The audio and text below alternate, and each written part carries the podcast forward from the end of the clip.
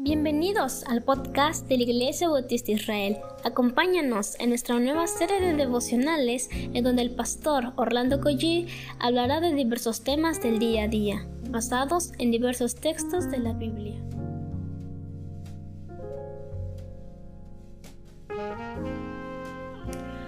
Muy buenos días queridos hermanos, ¿qué les parece si comenzamos este, este día orando? Por supuesto, ya estamos a fin de semana y es un buen momento para cerrar hablando con el Señor. Padre, gracias por, por esta semana. A lo largo de cada día, Señor, tú nos has sostenido. Eh, en cada momento, Señor, tú has sido nuestro sustento.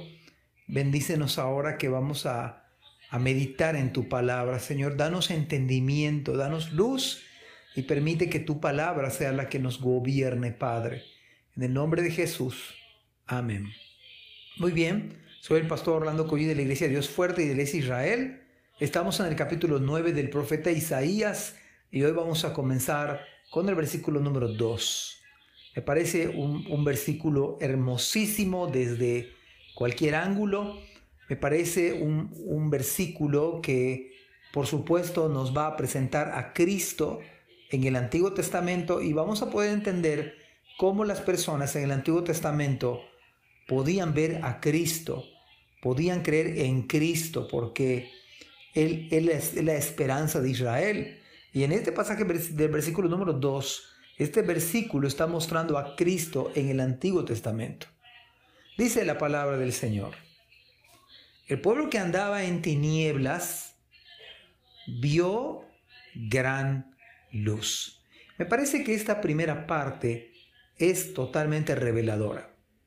La descripción que hace Isaías nos obligan a pensar cómo un pueblo andaba en tinieblas, cómo un pueblo estaba sumido. Ahora recuerden lo que hemos estudiado, leído, meditado en semanas pasadas de los capítulos anteriores, cómo la maldad se había multiplicado desde el rey hasta todo el pueblo.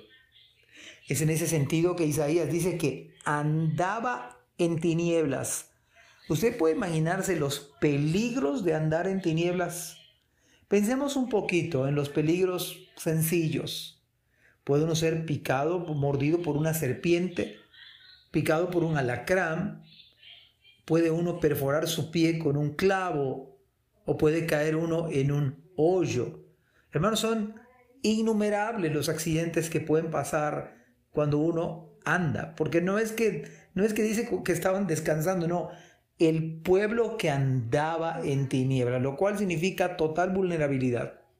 Pero además si le sumamos las bestias del campo, los animales salvajes, eh, los peligros de un, un ladrón, hermanos, este pueblo es descrito como un pueblo que andaba en tinieblas, dicho de otra manera, en total perdición. Pero mire la gracia, observe usted la misericordia del Señor. O sea, ese pueblo que andaba en tinieblas, dice la Biblia, que vio gran luz. La semana pasada, un poquito más, me fui por la noche a Puerto Progreso, un ratito, un breve rato. Y saben, hermanos, qué hermoso es ese lugar en la noche, incluso la ciudad. Yo digo que la ciudad se debe disfrutar, o a lo menos para mí, de noche. Pero hermanos, esto no tiene nada que ver con la gran luz que dijo Isaías que fue para ese pueblo.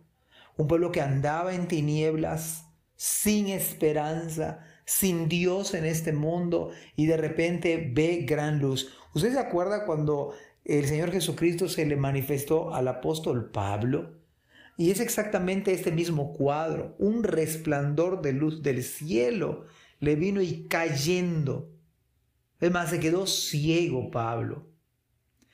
Pero hablando del mismo versículo, dice, los que moraban en tierra, y mira la otra descripción, tierra de sombra de muerte. Y esto no, y esto nos está hablando nada más y nada menos que el resultado de esas tinieblas, de vivir en tinieblas, el resultado es que la muerte está prácticamente a la puerta, que está próxima, pues en tierra de sombra de muerte. El salmista habla de que ande en valle de, de, de muerte, no temerá mi corazón. Y aquí en esta tierra de sombra de muerte, mire la gracia del Señor. Eh, podemos decir que un pueblo sin esperanza le vino la esperanza. Dice, luz resplandeció sobre ellos como la columna de fuego en el desierto les alumbraba. Acá una luz y ese es Cristo Jesús. De tal manera que podemos entender que Cristo en el Antiguo Testamento, la gente creía en Cristo. En ese sentido, aunque parezca perdido todo, aún hay esperanza. Me llama la atención que usted puede conectar este pasaje con Génesis 1.3. Génesis 1.3 precisamente dice que cuando las tinieblas cubrían la superficie del abismo, dice la LBLA, la Biblia de las Américas, dice, dijo Dios, sea la luz y fue la luz. Y hermanos, y Dios vio que la luz era buena y llamó a la luz día. Y, pero el Evangelio de Juan también nos presenta a Cristo como la luz. Dice la, Juan 1, versículo 4 y 5, dice, en él estaba la vida. Y la vida, hablando de Cristo, era la luz de los hombres. O sea, es en Cristo, es lo que está presentando Isaías. En Cristo estaba la vida. La vida era la luz de los hombres, esa gran luz que vieron aquellos estaban totalmente perdidos, sumidos en la oscuridad. Les resplandece Cristo. Dice, la vida era la luz y la vida era la luz de los hombres. La luz en las tinieblas, la luz en las tinieblas resplandece y las tinieblas no prevalecieron contra ella. Pero además Cristo mismo dijo lo siguiente. Jesús les habló otra vez diciendo, yo soy la luz del mundo. El que me sigue no andará en tinieblas, sino que tendrá la luz de la vida. Esa luz de la vida, esa luz del mundo que habla el Señor mismo, el que me sigue no andará en tinieblas, es la luz que está presentando Isaías 940, 740 años antes de que Cristo naciera. Y es la misma luz del Evangelio que ha llegado hasta nuestras vidas. 1 Juan capítulo 1, versículo 7 dice, dice, este es el mensaje que hemos oído de Él.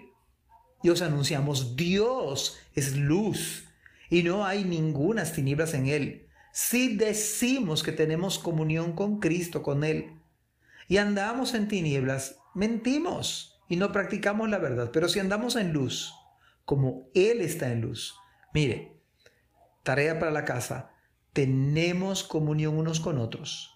Hermanos, esto es una, una cuestión elemental. Si, si andamos en la luz, la característica es que usted va a tener comunión y yo con los hermanos en la fe.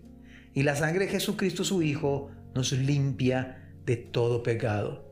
Disfrutemos este fin de semana con estas verdades gloriosas del libro de Isaías. Nos vemos si Dios nos da vida el próximo lunes. Que Dios les bendiga. Gracias por escuchar este podcast. Te invitamos a compartirlo y a seguirnos en nuestras redes sociales para que no te pierdas el contenido que tenemos preparado para ti. También nos puedes encontrar en nuestra página web www.ibismerida.org y contáctanos al correo ibismerida.gmail.com Gracias por acompañarnos. Hasta la próxima.